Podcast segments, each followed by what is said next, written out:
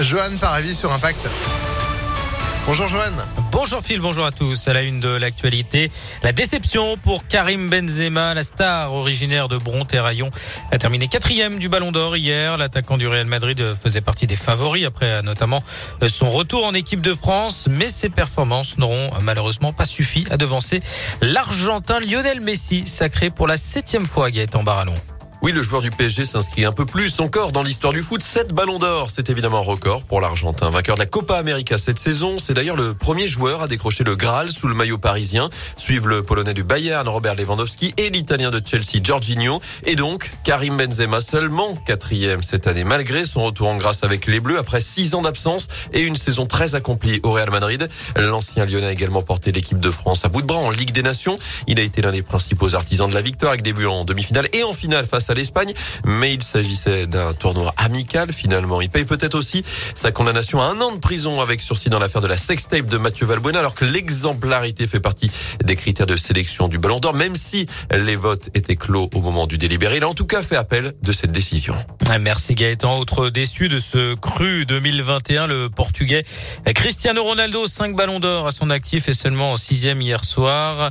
Chez les filles, c'est l'Espagnol Alexia Putellas, la joueuse du FC Barcelone, qui a été récompensée. Dans le reste de l'actualité, le renvoi du procès de deux Dalton qui devait être jugé hier en comparution immédiate. L'un des prévenus a refusé de sortir de sa cellule. Les deux Lyonnais de 18 et 23 ans avaient été interpellés mercredi dernier après des jets de mortier sur la police pendant le tournage d'une émission de Jean-Marc Morandini diffusée en direct sur CNews. Ils avaient provoqué un mouvement de panique en criant à la Akbar dans un hypermarché de Saint-Etienne en juin 2020. Un an de prison avec sursis requis hier contre deux Stéphanois de 38 et 52 ans. L'un d'eux avait déjà semé la panique et entraîné l'évacuation d'une église à Lyon en 2016. Le jugement est attendu le 20 décembre. Éric Zemmour va officiellement annoncer sa candidature à la présidentielle ce midi dans une vidéo publiée sur les réseaux sociaux. Le polémiste d'extrême droite sera également l'invité du JT de 20h de TF1.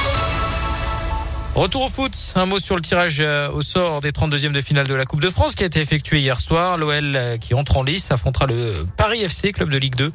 Un derby pour Lyon-la-Duchère qui affrontera l'AS Saint-Etienne. Vénissieux recevra Créteil, club de National. Et puis le vainqueur du match au Lyonnais-Bourgoin euh, sera opposé à Bastia. Et puis l'équipe de France féminine défie le Pays de Galles ce soir à Guingamp. Nouveau match qualificatif pour le Mondial 2023.